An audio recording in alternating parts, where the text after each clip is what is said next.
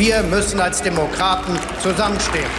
Wir sind nämlich in allen wesentlichen Fragen der Außen- und Sicherheitspolitik, der Wirtschafts- und Finanzpolitik, der Arbeitsmarktpolitik, der Innen- und Rechtspolitik und nicht zuletzt der Asyl- und Einwanderungspolitik vollkommen anderer Meinung als Sie. Teilen jeden Tag gegen die Bundesregierung aus, ist Ihr Recht. Ordentlich schwer unter die Gürtellinie ist auch Ihr Recht. Sie haben hier zurzeit die Mehrheit. Aber bitte ersparen Sie sich und uns doch in Zukunft Ihre Aufrufe zur Zusammenarbeit. So eine Hasenfüßigkeit vor der eigenen Verantwortung davonlaufen, das habe ich noch nicht erlebt, Herr Merz. So viel Feigheit vor der eigenen Courage habe ich noch nie gesehen. Hauptstadt das Briefing mit Karina Mössbauer und Jörg Thaddeus. Live von der Pioneer One. Es ist Freitag, der 2. Februar 2024. Hier ist Hauptstadt das Briefing mit Jörg Thaddeus und Karina Messbauer, die da ist und die weiß, dass da richtig was los war. Wir haben es gerade gehört, Jörg, die Temperatur im Bundestag, es war heiß, Scholz war on fire und es wurde wieder mal deutlich, dass die Chemie zwischen Scholz und Merz so gar nicht stimmt. Das Ereignis der Woche. Aber wenn Sie dann mal kritisiert werden, dann sind Sie eine Mimose. Wobei die beiden ja auch ruhig spinnefein sein können, das sollen sie ja. Er ist Opposition, der Herr Merz, und der andere hat die Verantwortung für alles, was läuft. Wobei es teilweise sehr persönlich wurde. Also ich muss sagen, Scholz hat stark angefangen, wie ich fand. Er war leidenschaftlich, er war nicht so technokratisch wie sonst. Er war staatstragend, auch angemessen der Ernsthaftigkeit der Lage gegenüber. Er hat die Sorgen der Bürger mit Migrationshintergrund äh, angesprochen, die eben nicht wissen, ob sie bei einer AfD-Regierungsübernahme bald in einem Deportationszug nach irgendwohin sitzen. Also er war da wirklich empathisch, anders als man ihn so eigentlich kennt. Aber er ist dann falsch abgebogen, meiner Meinung nach. Warum? weil er an den gemeinsamen Chorgeist der Mitte appelliert hat, um dann gleichzeitig zu einer wirklichen Generalabrechnung mit der Union und Merz ganz persönlich auszuholen und eben selbst diesen Geist der Mitte äh, vermissen ließ und daraus sehr persönlich wurde. Er hat Merz ja Hasenfüßigkeit und Feigheit vor der eigenen Courage vorgeworfen. Es war schon sehr Giftzwergmäßig, die Attacken. Um mal was Sachliches zu sagen, Friedrich Merz hatte darum gebettelt, ist meine Meinung. Also er hatte darum gebettelt, dass er einmal vom Bundeskanzler so richtig den Hosenboden stramm gezogen bekommt, weil er vorher da behauptet hat, es hätte keine europapolitische Initiative dieses Bundeskanzlers gegeben und Industriepolitik, Wirtschaftspolitik, das sei alles äh, so schwach. Das schloss an das an. Beim letzten Mal war er viel lauter bei der Generaldebatte, da hat er gesagt, sie können es nicht, sie sind ein Klempner der Macht. Und dieses Mal gefiel er sich dann in dieser Rolle, bis eben der Bundeskanzler ans Rednerpult trat und anders auftrat, als wie du gesagt hast, wie er sonst macht, weil er einfach mal gesagt hat, so Friedrich Merz, jetzt reden wir doch mal über das Regieren. Jetzt reden wir doch mal darüber, warum du keine Zeitung liest und deswegen nicht weiß, was wir mit dem Ministerpräsidenten ausgehandelt haben, weil die Ministerpräsidenten, deine eigenen CDU-Ministerpräsidenten zu fragen, hast du ja offenbar auch keine Lust. Und das fand ich gar nicht giftzwergmäßig, sondern das fand ich so wie, ich äh, fahre hier und du sitzt nur auf dem Beifahrersitz und gibst doofe Kommentare ab wo wir bei dem Thema wären, dem berühmt-berüchtigten gescheiterten Deutschlandpakt. Das war ja der Anlass äh, vor allem für den Angriff auf Merz. Und da finde ich, hat er schon, also hat Scholz eine krasse Unterstellung gemacht. Er sagte ja eben, dass Merz da einen Rückzieher gemacht hat bei diesem berühmten Deutschlandpakt Zusammenarbeit beim Thema Migration, weil er Freude daran hat, dass die Hütte brennt, jetzt paraphrasiert. Er meinte irgendwie, dann können sie nicht mehr sagen, alles läuft schief. Und also das ist schon ein wirklich krasser Vorwurf und ehrlicherweise auch total an der Realität vorbei, weil die Union weiß, dass das ein krasser Brandbeschleuniger ist, dieses Thema das auch in den Ländern wirklich äh, Sorge bereitet, weil man da ja auch mit der Umsetzung der Flüchtlingspolitik zu tun hat. Aber Merz ist wirklich guten Willens reingegangen in diese Gespräche mit dem Kanzler, war da vorbereitet, hatte ein Punktepapier, 26 Punkte mit in seiner Tasche. Und äh, aus Merz Umfeld hört man, dass man wirklich bei dem Thema zusammenkommen wollte, aber dass es Scholz war, der am Ende den Stecker gezogen hat. Aber das, was Olaf Scholz vorgestern im Bundestag gesagt hat, stimmt ja. Sie haben ja eine Einigung herbeigeführt. Äh, die haben bei der Bezahlkarte. Mit dem sind, Ministerpräsidenten. Mit, ja, mit dem, ja, aber das sind die Leute, an die würde ich mich an seiner Stelle auch halten. Was soll ich denn mich um den Oppositionsführer kümmern, wenn die Leute, die das umsetzen müssen, wenn die Leute, die Abschiebehaftplätze vorhalten müssen, die die Abschiebungen durchführen lassen müssen von ihren äh, diversen Organen, an die muss ich mich ja halten. Das macht ja nicht meine Bundespolizei. Darüber müsste ich dann mit dem Oppositionsführer sprechen. Deswegen, Friedrich Merz muss dann einfach an der Stelle damit leben, dass äh, er überflüssig war und hätte der Bundeskanzler aus Zuneigung, aus Warmherzigkeit, aus dem Gefühl, dass sie einfach echt tolle Freunde werden könnten, das Gefühl, er müsste ganz viel mit ihm reden, dann hätte, das, hätte man das machen können. So hat er aber das getan, was er als Regierungschef machen muss, nämlich mit den anderen Regierungschefs reden. Und dabei ist was rausgekommen. Und das ist ja das Erstaunliche, warum dann Friedrich Merz sich nicht hinstellt und sagt, Sie haben es unseren CDU-Ministerpräsidenten, Sie haben es Henrik Wüst, Sie haben es Daniel Günther, Sie haben es den ganzen, Sie haben es Rainer Haseloff zu verdanken, dass wir zu so tollen Lösungen gekommen sind. Das macht er ja nicht. Deswegen glaube ich nicht, dass es infam ist. Deswegen glaube ich, der Vorwurf von Scholz trifft.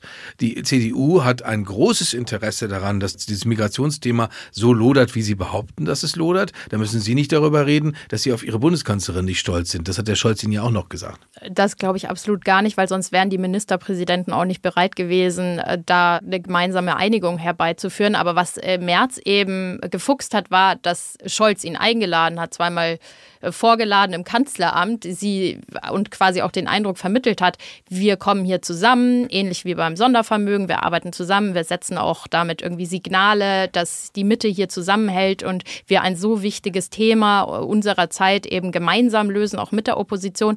Und währenddessen eigentlich möglicherweise schon den Gedanken hatte, ach, ich erledige das dann am Ende mit den Ministerpräsidenten, weil eigentlich brauche ich den Oppositionsführer gar nicht. Und es gibt ein Gerücht, das durch Berlin kursiert schon seit einiger Zeit, das da lautet, dass Merz wirklich im Kanzleramt saß, in der Kanzlerwohnung bei Scholz, um sich mit ihm eben auszutauschen über äh, mögliche Punkte, die man, also Veränderungen in der Migrationspolitik, die man gehen könnte, beispielsweise diese Verlängerung der Zeit, in der Asylbewerberleistungen äh, gezahlt werden auf 36 Monate und so weiter. Und währenddessen der Kanzleramtschef Wolfgang Schmidt auch im Kanzleramt einen Pressehintergrund gegeben hat, in dem er schon andeutete, ach, die beiden, die müssen sich gar nicht einig werden, weil am Ende brauchen wir den März nicht, sondern machen das mit den Ministerpräsidenten. Und da fühlte sich Merz düpiert. Und in der Tat, ich meine, dieser Vorwurf Mimose, der trifft schon den Kern. Merz ist eben emotional und reagiert dann gern auch mal übersensibel, weshalb er ja dann auch gesagt hat, die Tür ist zu, erstmal quasi den Pakt beendet hat. Da war aber sein Cheferklärer Carsten Linnemann zur Stelle und hat sofort versucht zu retten, was noch zu retten war und gesagt, die Tür ist zwar zu, aber nicht abgeschlossen. So von wegen, wir sind weiter kooperationsbereit, auch beim Thema Migration nochmal zu sprechen. Ach, merkwürdiger Auftritt. Äh, wobei ich auch nicht dieses Kuscheln da verstehe. Der März ist der Oppositionsführer. Die Opposition soll der Regierung im Nacken hängen. Im Bundestag sitzen überhaupt ganz viele Leute, mit denen möchte man gar nicht so viel zu tun haben. Jetzt erstmal die komplette AfD AfD-Fraktion. Dann hat gestern Nachmittag Sevin Dadelen gesprochen. Das ist nach meiner Meinung eine höchst problematische Hetzerin. Die kommt jetzt von der Linkspartei, ist jetzt beim Bündnis Sarah Wagenknecht dabei. Das sind ja alles so Leute, wo man denkt, ja, äh, wir müssen hier gar keine Einigkeit herstellen. So ist ein Parlament ja auch nicht gedacht. Das ist so eine merkwürdige Kuschelvorstellung. Ich weiß nicht, wer die eigentlich nährt und wer die eigentlich gut findet. Äh, das haben wir ja vor allen Dingen die ganzen Jahre in der Großen Koalition gehabt. Warum Bündnis der Mitte? Die Bundesregierung hat eine Mehrheit im Deutschen Bundestag und das ist das, was sie demokratisch braucht. Mehr nicht. Sie braucht Friedrich Merz März nicht. Der Bundeskanzler, die Bundesregierung braucht die Ministerpräsidenten im Bundesrat und das haben sie hergestellt. Also wo ist das Problem? Dass Friedrich Merz beleidigt ist, ja mein Gott, was holzt der rum? Was hat der nicht schon alles geredet und erzählt? Ich meine, der hat als 2017, äh, als die CDU in der Wählergunst so abgeschmiert ist, hat er gesagt, jetzt hätte man ja wohl mal gelernt, dass dieses Narkotisieren der Bevölkerung durch die Bundeskanzlerin vorbei sei. Ne? Also so hat er ja auch rumgepoltert. Das ist ja, das mag er ja auch ganz gern. Also was soll der sich anstellen? Also ich finde das überhaupt, finde da nichts schlimm dran. Ich finde der Bundeskanzler, ich fand schön mal zu sehen, oh, es lebt noch was in ihm. Da, da ist irgendwas, da ist Leidenschaft in ihm, da, dass ich das nicht nur in Reportagen lesen muss oder mir zutragen lassen muss, dass der Bundeskanzler manchmal ganz schön beherzt sprechen kann. Ich habe es mal gesehen. Ja, es gibt keinen, der diesen Emotionsknopf beim Scholzomat äh, so anknipsen kann wie Merz in der Tat. Und ja, es wird ja auch gefeiert, dass im Parlament wieder lebhafte Debatten stattfinden. Aber man kann durchaus sagen, es schadet auch nicht, wenn man gerade in Krisen oder Kriegszeiten eben Signale sendet, dass es eine Mitte gibt, die auch zusammensteht. Und ich würde das nicht so abtun. Also der Scholz hat die Opposition schon mal gebraucht beim Verteidigungsvermögen beispielsweise, also bei Grundgesetzveränderungen bräuchte er die Union. Er hätte sie beispielsweise auch brauchen können nach dieser Haushaltskrise, nach dem Urteil. Äh, da sagten mir Leute, sie haben sogar gewartet, dass Scholz sie kontaktiert und sagt, kommt, lasst uns mal zusammensetzen, vielleicht können wir noch mal irgendwie ein Sondervermögen anderer Art irgendwie aufsetzen. Und was man aus Merz Umfeld eben auch hört, ist, dass er, er war ja schon vor 20 Jahren im Bundestag auch schon mal Fraktionschef der Union. Und er erinnert sich noch an die Zeiten unter Schröder. Und da gab es ja auch schon mal einen akuten Krisenfall, nämlich die Terrorangriffe in New York auf das World Trade Center und andernorts in den USA am 11. September.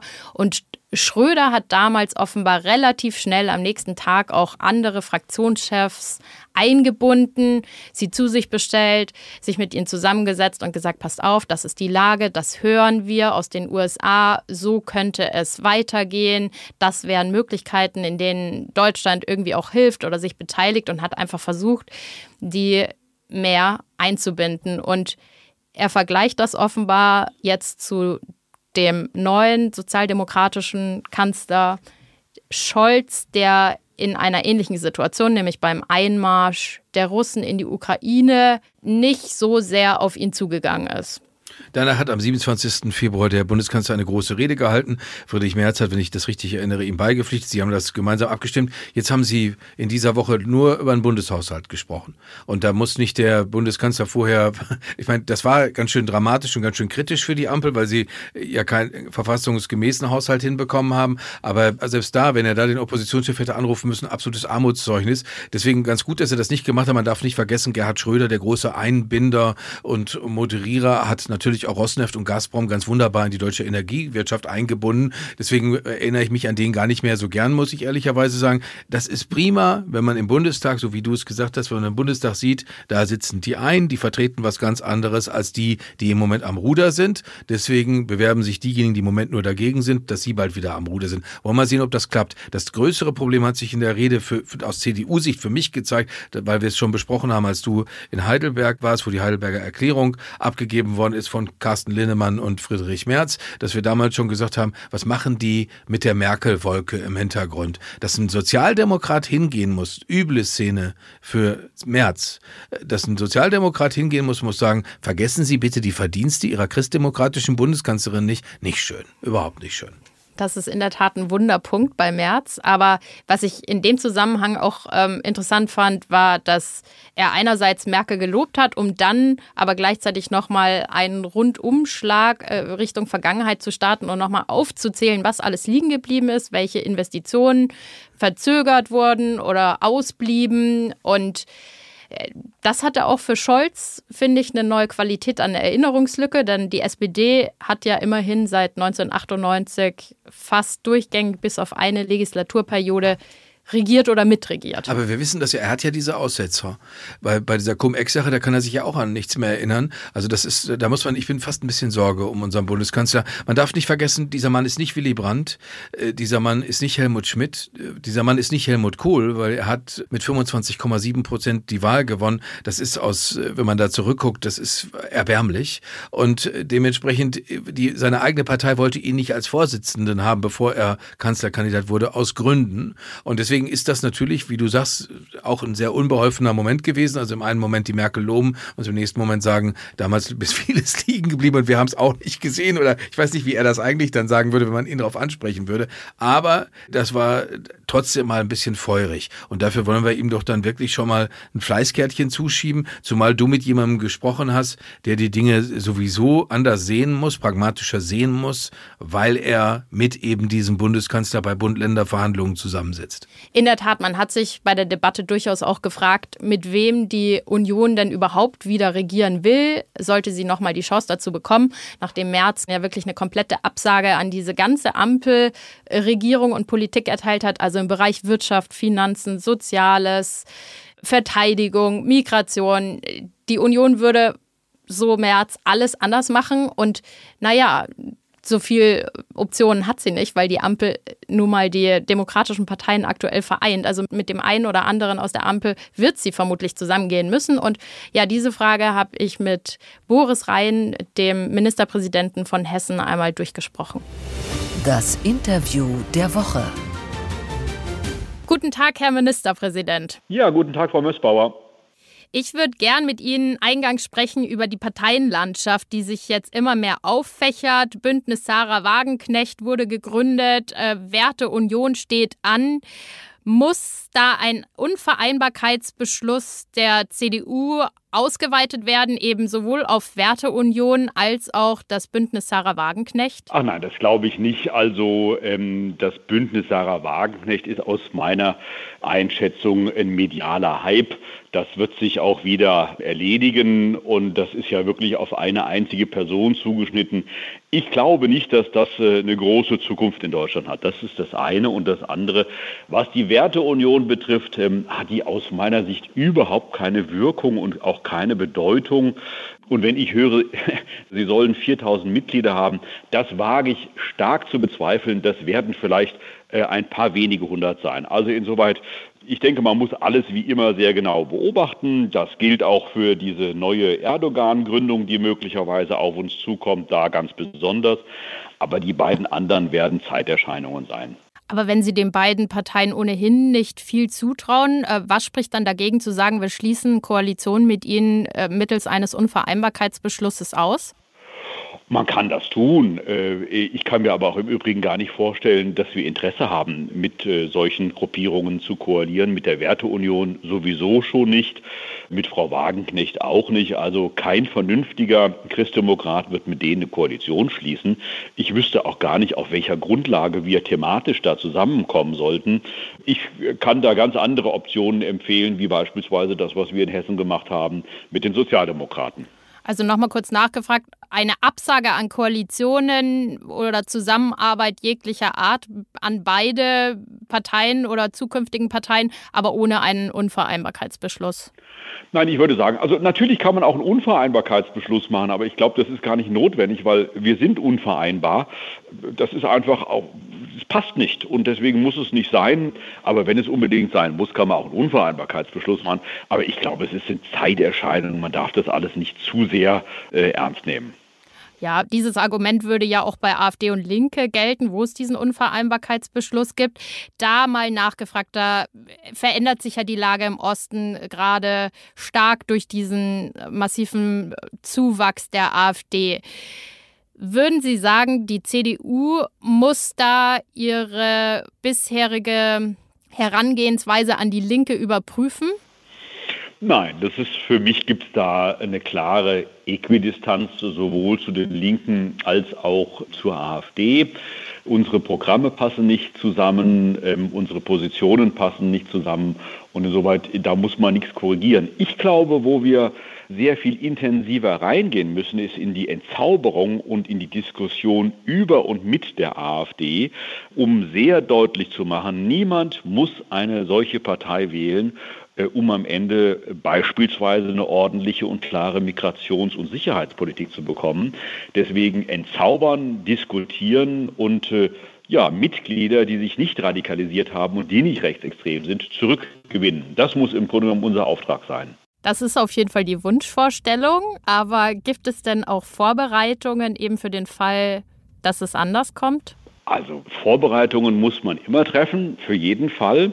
Aber aus meiner Sicht wird das nicht nötig sein. Äh, die CDU wird die bestimmende Kraft sein nach den Landtagswahlen und deswegen wird die CDU aus ihrer Kraft heraus auch Koalitionen bilden können, so wie sie das ja auch in der Vergangenheit hinbekommen hat. Und ich glaube, dass die Bürgerinnen und Bürger schon im Augenblick dabei sind zu begreifen, welche Gefahr die AfD für sie bedeutet, nicht nur in Sachen Rechtsextremismus oder Radikalismus, sondern auch ähm, in der Frage, äh, was das für ihren Wohlstand bedeutet.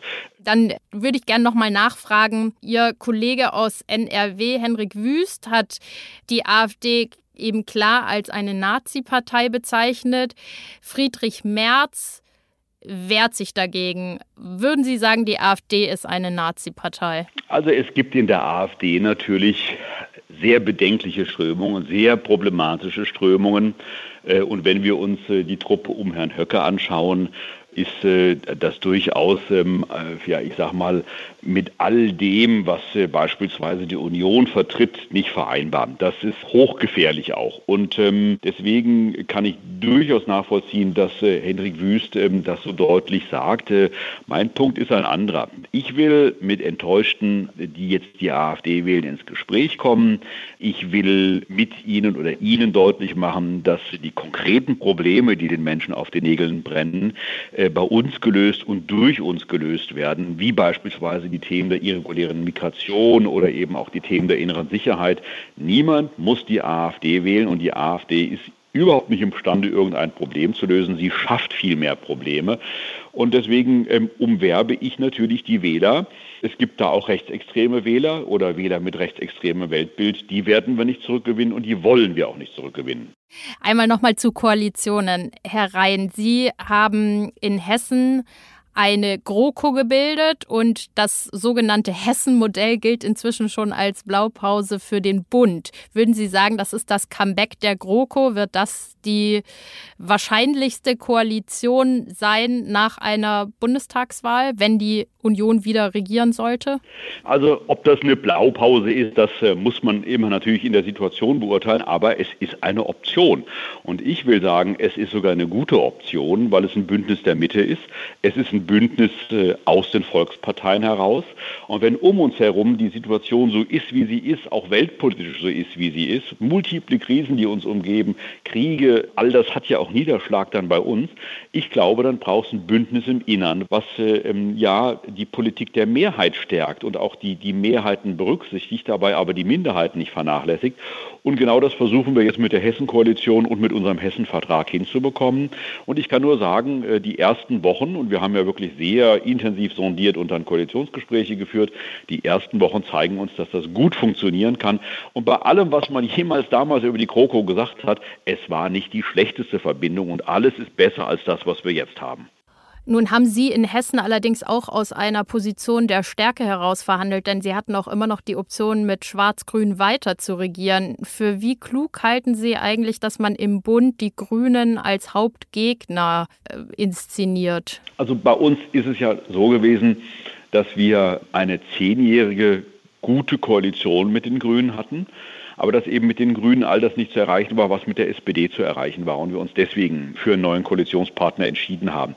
Ich empfinde die Grünen auch nicht als äh, Gegner, sondern sie sind ähm, ein Konkurrent ähm, und ähm, ich glaube, sie sind im Augenblick nicht in der Lage, das zu beantworten, was den Menschen aktuell auf den Nägeln brennt und äh, kommen vielfach mit Ansätzen aus der Vergangenheit. Die Leute haben die Nase voll, bevormundet zu werden und deswegen Sie sind nicht unser Hauptgegner, aber ihre Politik ist jedenfalls eine Politik, die nicht in die Zeit passt. Und deswegen sehe ich keine oder jedenfalls wenig Chancen, mit ihnen gemeinsam auf einen in dem Fall wirklich äh, im wahrsten Sinne des Wortes grünen Zweig zu kommen. Also ist es ein Fehler, die Grünen zum Hauptgegner auszurufen? Äh, ich will es mal so formulieren. Friedrich Merz hat das auf Bundesebene getan und meint damit natürlich die Inhalte der Grünen. Wie am Ende sich sowas in möglichen Koalitionsverhandlungen sich äußert und niederschlägt, das kommt ja dann auf die Verhandlungssituation an. Für mich ist der Hauptgegner die AfD und ansonsten müssen Demokraten untereinander koalitionsfähig sein. Letztes Thema. Berlin gilt ja gemeinhin als Haifischbecken. Viele Landespolitiker haben sich an Berlin schon die Zähne ausgebissen. Annegret Kramp-Karrenbauer, Kurt Beck. Ich verstehe, um ehrlich zu sein, wenn man nicht unbedingt die äh, Bühne der Bundespolitik sucht, weil ich beobachte es ja hier, es ist auf jeden Fall ein hartes Pflaster. Würden Sie sagen, Sie würden sich trotzdem zutrauen? Also ich bin ja jetzt erstmal äh, wiedergewählt worden von den Bürgerinnen und Bürgern und dann später vom Landtag. Ich habe meine Aufgabe hier in Wiesbaden und die Aufgabe in Wiesbaden macht mir große Freude. Ich bin hessischer Ministerpräsident wirklich äh, mit, ja, mit großer Freude und das ist jetzt meine Aufgabe und dafür bin ich auch gewählt. Vielen Dank für das Gespräch, Herr Ministerpräsident. Ich bedanke mich sehr bei Ihnen, Frau Missbauer.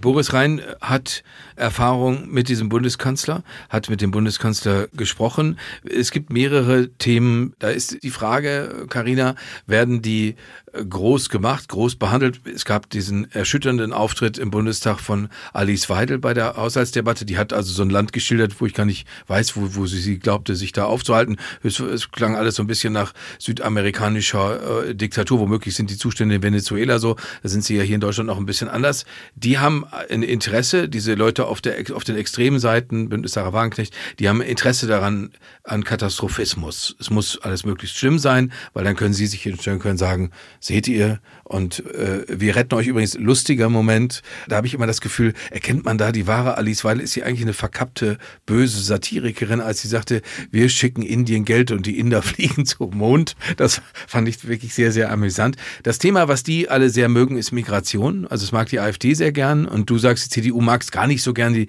CDU findet sich nur aus staatspolitischer Verantwortung diesem Thema sehr nahe.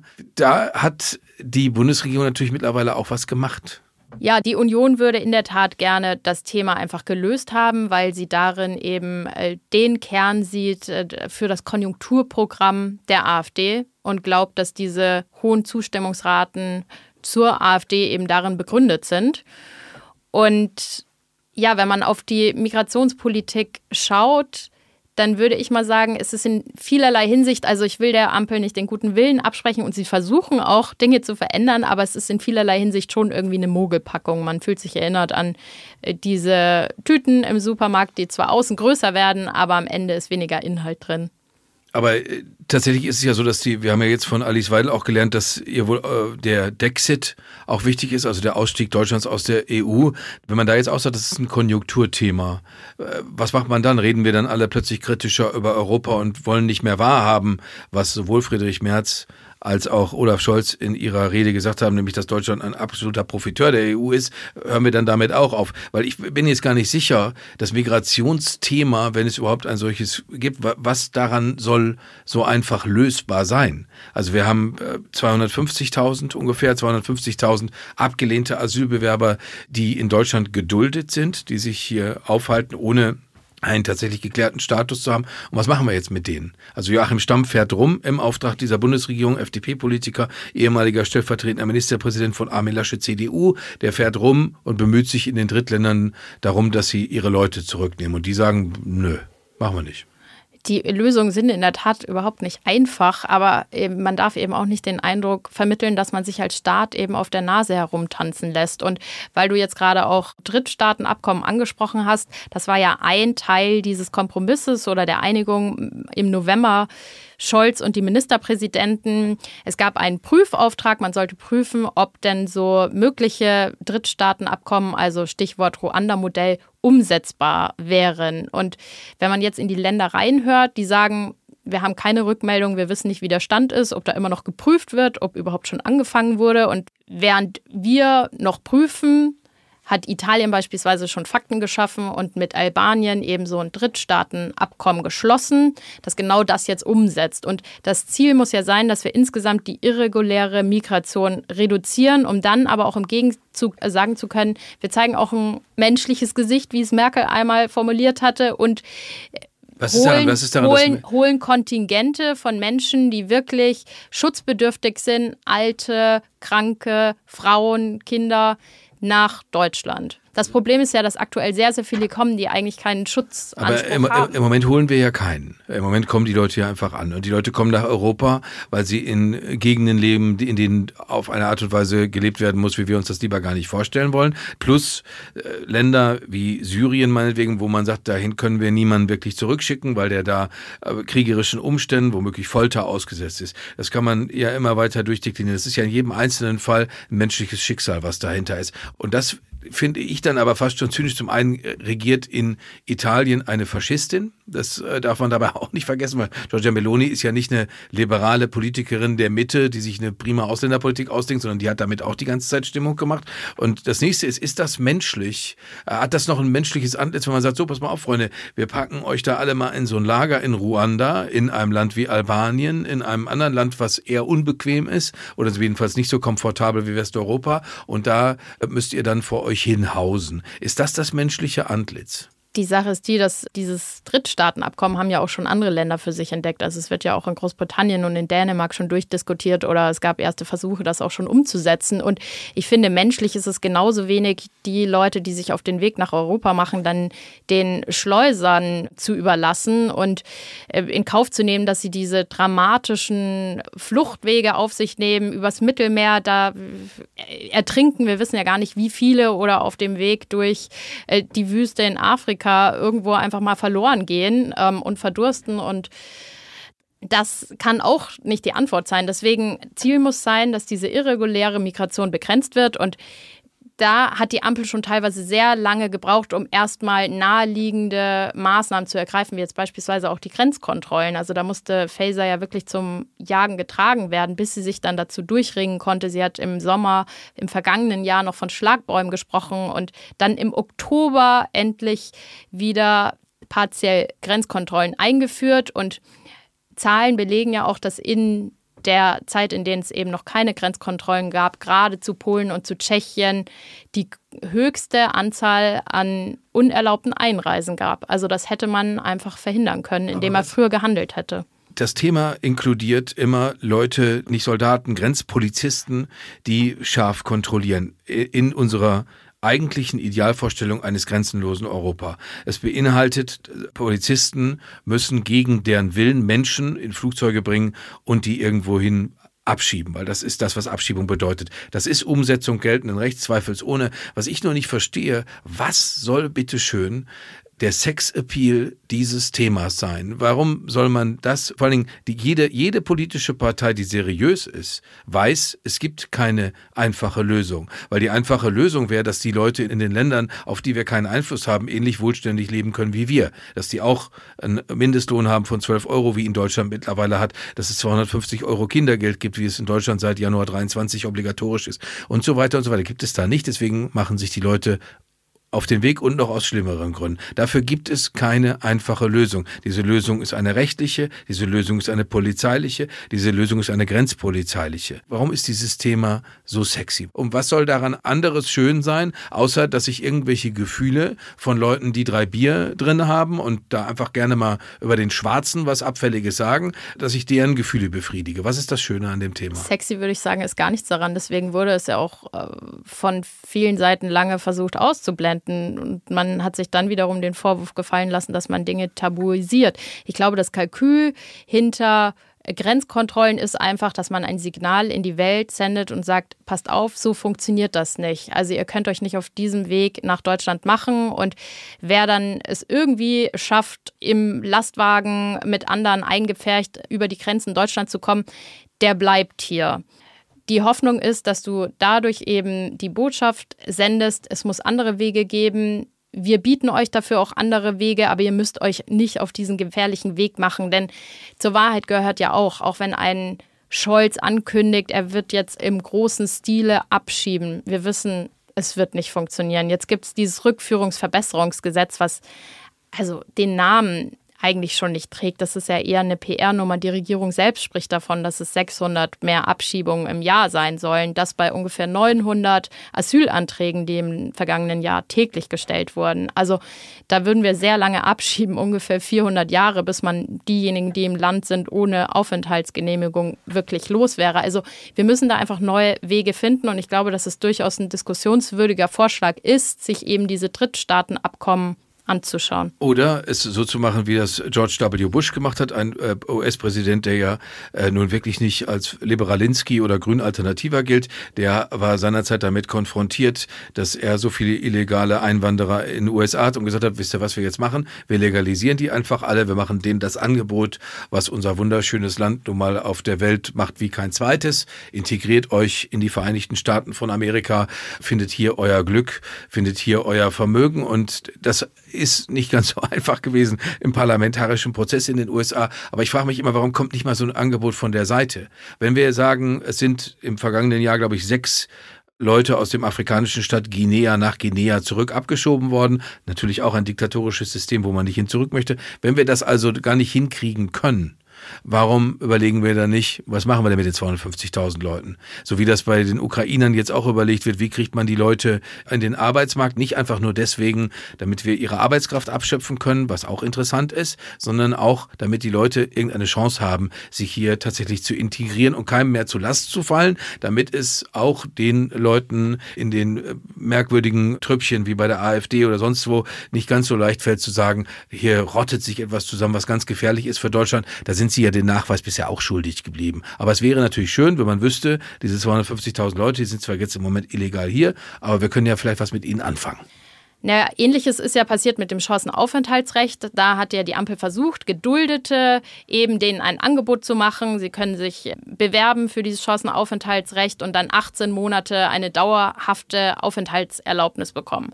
Das einzige Problem, finde ich, ist, ist äh, ein gewisser Etikettenschwindel, weil äh, bei den Geduldeten sind auch diejenigen gemeint, die sich bislang nicht ausweisen konnten. Und die bekommen jetzt 18 Monate Zeit, um ihre Identität zu klären. Und ich finde, da macht man irgendwie den zweiten Schritt vor dem ersten. Aber prinzipiell ist dieser Ansatz schon richtig zu sagen, naja, diejenigen, die wir vermutlich eh nicht mehr abschieben können, weil ihre Länder sie vielleicht auch gar nicht zurücknehmen, vielleicht sollten wir denen ein Angebot machen, sie dann auch wirklich zu integrieren und ihnen auch die Möglichkeit zu geben, zu arbeiten. Oder ihnen zu ermöglichen, eine neue deutsche Identität zu bekommen, wenn Abu da sitzt äh, und man sagt so, aber okay, du möchtest uns nicht sagen, wo du herkommst, du möchtest uns nicht sagen, wo du geboren und wann du geboren bist, dann lass uns das jetzt gemeinsam festlegen. Du heißt jetzt Horst und äh, du, du, kommst aus, du kommst aus Solingen. Das ist und bleibt ein unerfreuliches Thema. Das muss man sagen, weil dahinter verbirgt sich etwas, was uns beiden normalerweise als Wohlstandsnaturen, die wir sind, auch unbehaglich sein muss, dass nämlich Leute auf der Welt äh, ganz, ganz anders leben, dass Leute auf der Welt sagen, es ist besser, ich äh, lasse mich von irgendeinem so Betrüger an irgendeine Wasserkante bringen, da steige ich in ein Schlauchboot und dann versuche ich waghalsigerweise nach Europa, also in das gute Europa zu kommen. Das ist eine Lebenssituation, die können wir uns nicht vorstellen und ich möchte mit diesen Leuten von der AfD darüber gar nicht äh, die Diskussion führen, was für einen Charakter man haben muss, wenn diese Leute für einen die ganze Zeit nur Abschaum sind. Nein, aber ich möchte auch nicht, dass wir anfangen, die Maßstäbe unseres Rechtsstaates jetzt nach unten hin anzupassen. Also ich finde schon, dass jeder, der zu uns kommt und Schutz sucht, dass das Mindeste sein muss, dass er sich ausweisen kann und uns quasi ehrlich sagt, wer er ist. Ich meine, das ist die Grundlage unseres Zusammenlebens und da sollten wir jetzt nicht anfangen, Abstriche zu machen.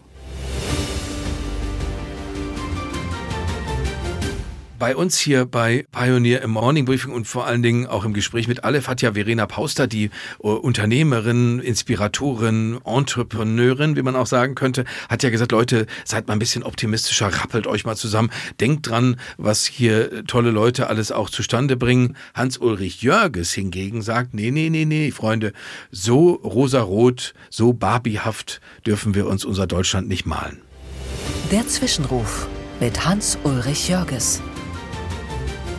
Eine neue, düstere Zeit kündigt sich an in der deutschen Wirtschaft. Lange Jahre war nichts mehr zu hören von Entlassungen, ganz im Gegenteil. Fachkräftemangel war das Thema. Firmen schleppten selbst in krisenhafter Lage ihre Belegschaften noch durch. Es würde ja schwierig sein, später wieder gute Leute zu finden. Nun reißen die schlechten Nachrichten nicht mehr ab. Der Chemiekonzern Bayer will massiv Stellen abbauen. Der Autozulieferer ZF streicht bis zu 18.000 Jobs. SAP kippt 8000, die Deutsche Bank 3500, die Telekom 2000. VW, Bosch und Continental sind auch dabei. Mercedes stößt 60 Autohäuser ab. Der Verlag Penguin Random House streicht jede zehnte Stelle. Auf dem Bau stehen 10.000 Jobs zur Disposition. Und die Schweizer Firma Meyer Burger will in Sachsen die größte europäische Produktion von Solarmodulen schließen, falls sich die Regierung nicht doch noch zu Hilfen bequemt. Gerhard Schröders Agenda 2010 hatte einst die deutsche Wirtschaft wieder auf die Beine gestellt. Jetzt erscheint es so, als habe sich die Agenda erschöpft.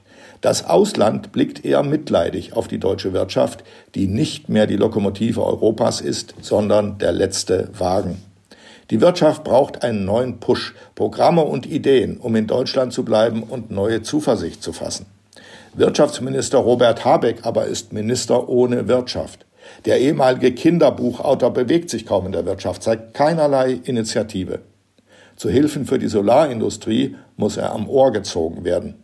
Bei Kanzler Olaf Scholz ist es nicht anders. Er scheut das Gespräch mit Managern und Industriellen. Die beiden sind Jobvernichter durch Untätigkeit. Ganz anders, als wir die großen Sozialdemokraten Helmut Schmidt und Gerhard Schröder in Erinnerung haben. Sie haben als Wirtschaftskanzler Maßstäbe gesetzt. Bundespräsident Steinmeier lädt Arbeitgeber und Gewerkschaften ein, um über die Bekämpfung der AfD zu sprechen, nicht aber über die Erhaltung von Jobs. Die AfD und nichts anderes mehr beherrscht auch das Denken von Scholz und Habeck. Auf dem Lieferschein der Regierung steht wenig bis nichts drauf, sagt Arbeitgeberpräsident Dulger. Angst vor Arbeitslosigkeit aber ist genau das, was der AfD jetzt noch fehlt. Das kürzeste Interview der Berliner Republik. Das hier ist das kürzeste Interview der Republik. Das heißt, ich gebe einen Satz oder eher Begriffe vor und Dr. Julia Reuschenbach, Politikwissenschaftlerin an der Freien Universität Berlin am Otto-Suhr-Institut, wird das beantworten. Sie ist Spezialistin für Parteien. Sie beschäftigt sich mit Wahlkämpfen. Sie beschäftigt sich mit politischer Kommunikation. Sie ist ein außerordentlich gern gesehener Gast, eine gern gesehene Expertin im Fernsehen und natürlich auch im Radio. Guten Tag, Frau Reuschenbach. Guten Tag. Fangen wir also an. Hier ist der erste Begriff. Mimose März. Ja, bedauerlich, dass ausgerechnet dieses Stichwort am Ende hängen geblieben ist von einer großen Generaldebatte im Bundestag. Ich hätte mir was Inhaltlicheres gewünscht. Große Rede. Große Rede, auch wichtig für den Deutschen Bundestag. Ich glaube, viele würden sich von Olaf Scholz manchmal vielleicht nicht größere, sondern etwas emotionalere Reden wünschen, aber ausreichen, um die Gesellschaft zusammenzuhalten, tun die alleine auch nicht. Radwege in Peru schönes Beispiel dafür, wie schnell sozusagen Falschinformationen in die Öffentlichkeit kommen. Da geht es um die deutsche Entwicklungshilfe. Da würde ich mir wünschen, dass wir differenziert sauber auf die Zahlen schauen und gleichzeitig nicht alles in einen Topf werfen und sagen, wenn hier der Radweg kaputt ist, dann dürfen wir denen keinen finanzieren. Ist mir ein bisschen zu einfach. Sei ein Mensch bewegender Auftritt ähm, im Deutschen Bundestag zur Gedenkstunde äh, an die Opfer des Nationalsozialismus. Manchmal finde ich, sind ganz wenig Worte ganz viel und das ist sicherlich ein Ausspruch, der uns dieses Jahr in so vielen und wahrscheinlich vielen schwierigen Situationen wieder in Erinnerung kommen wird. Kloppos Abschied. Das reiht sich da im Grunde ein, ein besonderer Abschied, der ja verbunden ist mit ähm, der Idee zu sagen, ich kann einfach nicht mehr.